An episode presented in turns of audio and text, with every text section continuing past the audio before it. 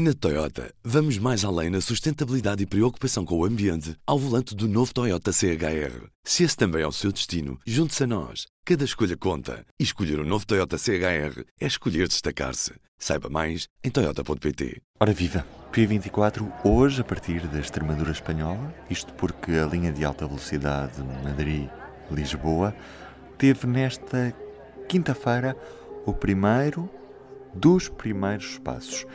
Conhecemos o que está em causa com o jornalista do público, Carlos Cipriano. Antes de tudo, P24. O seu dia começa aqui. Começa aqui. Es sin duda ninguna un primer paso importante, pero nos quedan por dar todavía otros pasos. Indiscutible que es así, es verdad que es un paso de 1.200 millones de euros, lo cual no está nada mal. Alta velocidade, altas prestações, comboio rápido, nem tanto. Afinal, que ligação ferroviária foi esta que a Extremadura deu a conhecer aos jornalistas e às entidades locais nesta quinta-feira? O que foi feito está muito longe de ser uma linha de alta velocidade. Para já, foi apenas realizada uma viagem de ensaios entre Plasência e Badajoz, por uma linha que nem sequer está eletrificada, está efetivamente preparada na sua infraestrutura para ser uma linha de alta velocidade, para no futuro nela circularem comboios a 300 km hora, mas que eh, neste momento vai apenas ter comboios que serão de alta velocidade, mas que não vão passar dos 180 km hora, porque uh, vão, ter, vão, ter, tração diesel e não elétrica. Sendo que haverá até um dos troços entre Mérida e Badajoz, onde a linha será só de via única. De Plasência para Norte até Madrid, faltarão ainda vários anos até que se construa a linha de alta velocidade. Agora, o que é que se passa? Depois de décadas em que a, eh, a, a, linha de alta velocidade de Madrid para Badajoz, o acesso à Extremadura, tardou tantos anos, tendo ficado esta região autónoma no, no, em, toda, em toda a Espanha um, ehm, praticamente à margem daquilo que foram os investimentos de alta velocidade, eu penso que o governo espanhol, nesta altura, sentiu necessidade de oferecer qualquer coisa e então resolveram aproveitar o pouco que já está construído para melhorar o serviço. Basicamente, o que vão fazer é um upgrade no serviço que vai permitir que entre Badajoz e Madrid se poupem, a partir de 19 de julho, 51 minutos uh, na viagem que até agora rondava as 4 horas e meia.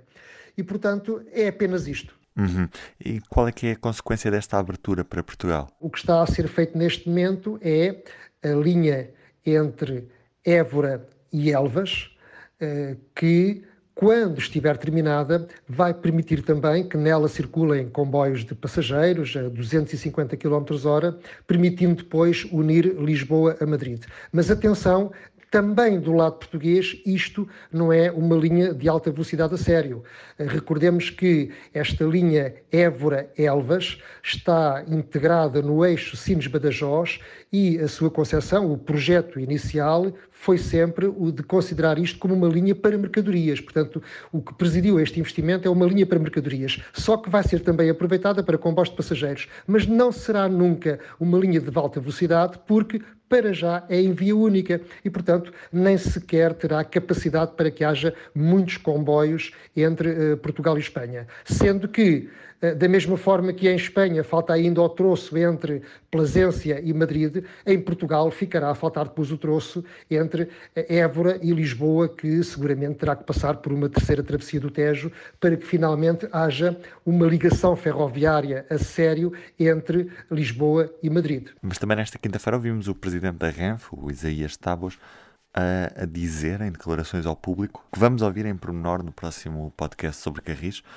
a dizer que a REN propõe que este comboio não fique na fronteira espanhola, ou seja, não fique em Badajoz e continue até Lisboa, mesmo pela linha antiga, que é como quem diz, pela linha do leste. Vamos ouvir só um certo. Eu tenho alguma conversação com o atual vicepresidente en funciones de presidente, pero que todavía no es presidente o no sabemos, no sabemos si va a ser presidente. Me gustaría eh, que nos reuniésemos para hablar de eso porque nosotros estamos interesados en prolongar este tren hasta Lisboa.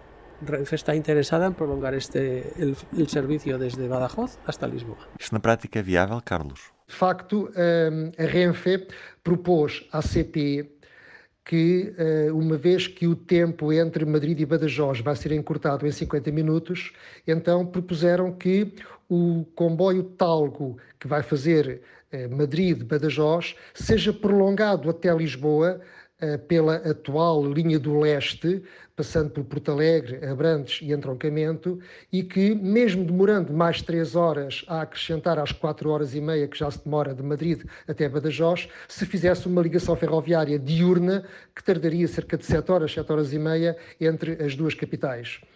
Um, a CP, pelos vistos, não está muito receptiva a esta proposta, porque, eh, na sua perspectiva, prefere a ligação mais a norte, ou seja, prefere ressuscitar o, o, percurso do Lusitano Expresso e do Sud Expresso, ou seja, a ligação para Madrid deveria ser por Vilar Formoso, pela Guarda e Vilar Formoso, por Salamanca, com ligação a Madrid e também a Andaia para uh, chegar ao território francês. A Renfe não quer nem ouvir falar nisto e, portanto, insiste que a ligação, se quiserem, terá que ser pelo Alto Alentejo. E eu compreendo esta posição do governo espanhol, porque é, é o dois em um. Porquê? Porque por um lado, eh, resolvem um problema que já se está a tornar escandaloso, que é não haver uma ligação ferroviária entre as duas capitais ibéricas, e, portanto, resolviam isto com um comboio diurno, e, por outro lado, acarinhavam, por assim dizer, a região da Extremadura, porque passaria a ser a região pela qual passava o comboio internacional entre uh, Portugal e Espanha. Mas, uh, como disse, uh, eu penso que a CPE vai continuar a insistir na ligação para Madrid via Beira Alta e no, no pôr novamente em marcha o comboio Sud Expresso, que é mais do que centenário e que há, há mais de um século, portanto, que liga Portugal à França. E do P24 resta-me olhar hoje para a primeira do público desta sexta-feira. Um dia bom para a Europa, Ursula von der Leyen, depois da candidatura de adesão da Ucrânia e da Moldova ter sido aprovada pelos 27 Estados-membros. Agora começa o longo caminho das negociações para a adesão, num processo que pode durar mais de uma década. Ainda a manchete, o número de baixas quase duplica e passa os 2 milhões em janeiro e maio. Nos primeiros cinco meses do ano foram atribuídas mais 912 mil baixas médicas do que em igual período de 2021. Para ler, como sempre em público.pt e na edição impressa. Eu sou o Ruben Martins, do P24 é tudo por hoje. Fim de semana. Até segunda. O público fica no ouvido.